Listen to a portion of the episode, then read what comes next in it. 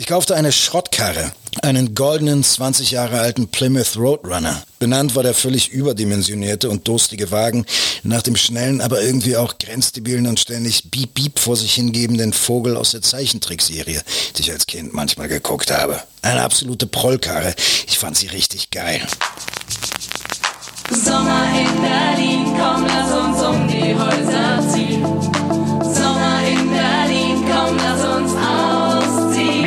erste Reise. Promis berichten, wie das war. Das erste Mal ganz alleine in der Welt. Ohne Eltern, ohne Lehrer, ohne Aufpasser. Meine erste Reise. Das Sommerspezial des Mutmach-Podcasts von Funke.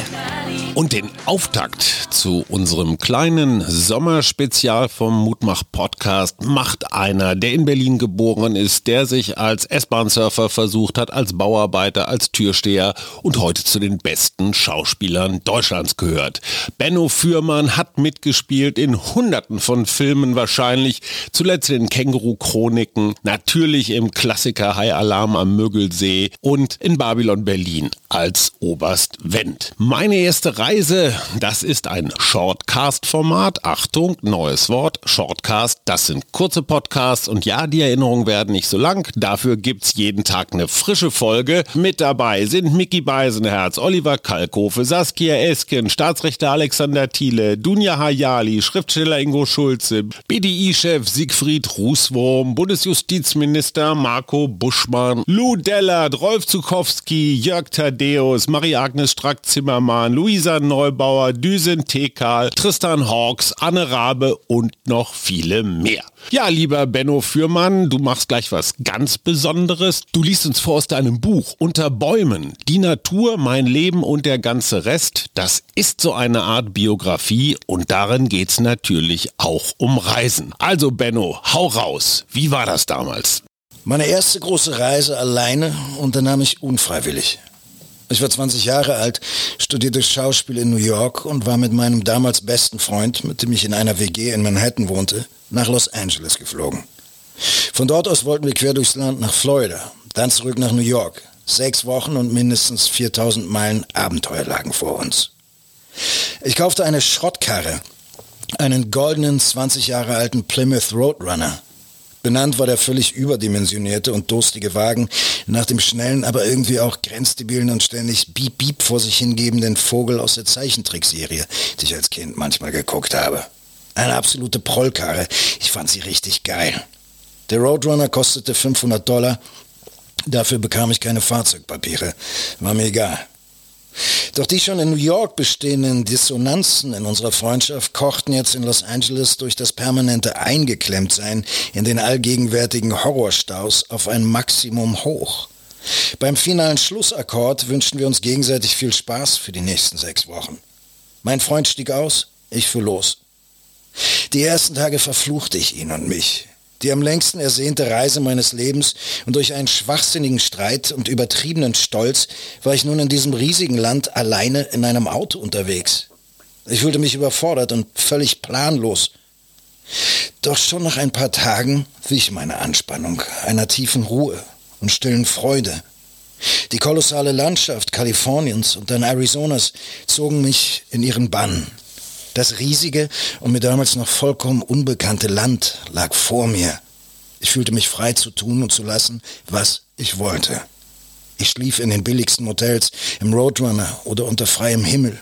Ich bestaunte die Farben der Erde, der Berge und der Wälder, versank in den Anblick von Sonnenuntergängen und weiten Landschaften. Utah, New Mexico, Texas und weiter, immer weiter ging es. Der Kühler flog mir im Death Valley bei 45 Grad um die Ohren. In Texas löste sich die Kardanwelle. Ein alter Typ mit nur noch einem Zahn und einem Pool mit rosa Schleife schleppte mich ab. Danach war ich pleite. Nur weil ich eine Freundin aus New York hatte, die mir per Western Union Geld schickte, konnte ich weiterfahren. Ich wanderte durch Nationalparks, spielte Billard mit Cowboys, lernte großartige Menschen kennen, schaute morgens auf die auf der riesigen Motorhaube ausgebreitete Landkarte und entschied, wo ich heute hin wollte. Wenn ich auf eine weitere Western Union Überweisung von Rachel, sie ist immer noch eine Freundin von mir, wartete und noch nicht mal Geld für das billigste Motel hatte, nahmen mich Tramper, die ich mitgenommen hatte, bei sich auf. Hatte ich frisches Western Union Geld, lud ich obdachlos auf ein Bier ein.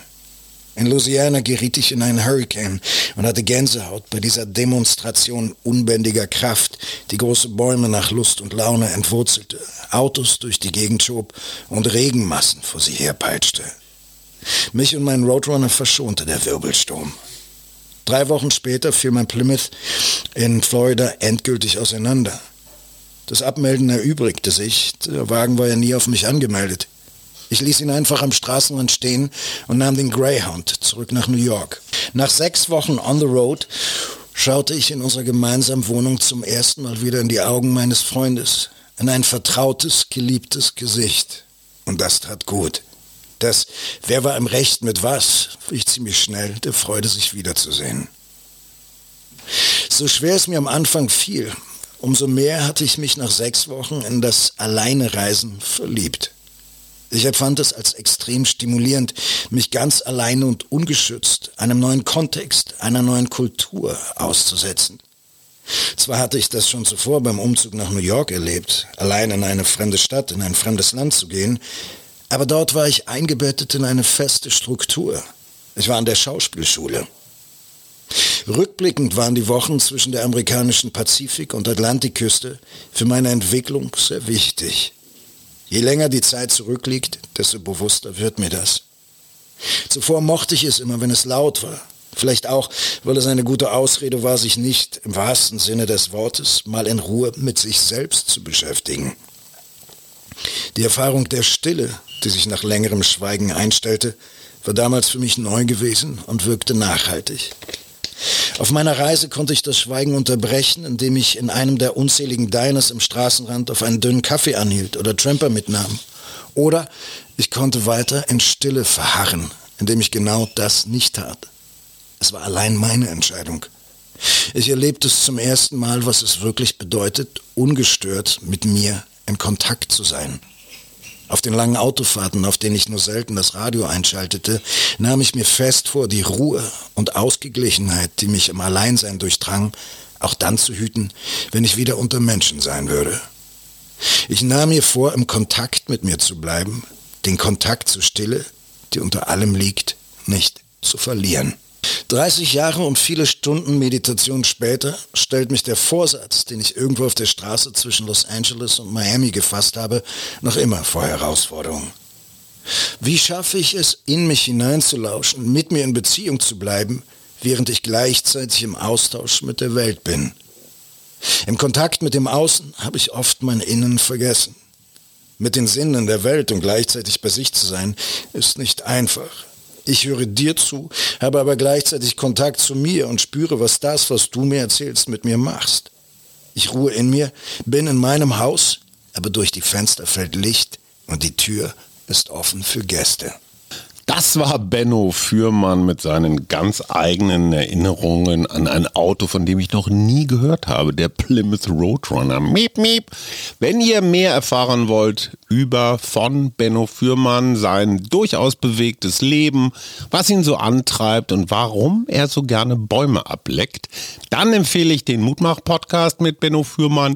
Wie man dahin findet, das steht in den Shownotes. Das war Folge 1 von Meine erste Reise. Morgen geht's gleich weiter.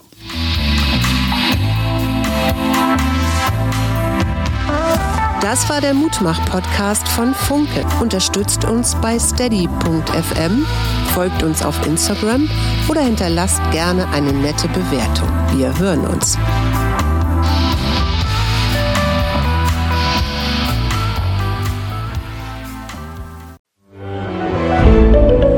Ein Podcast von Funke.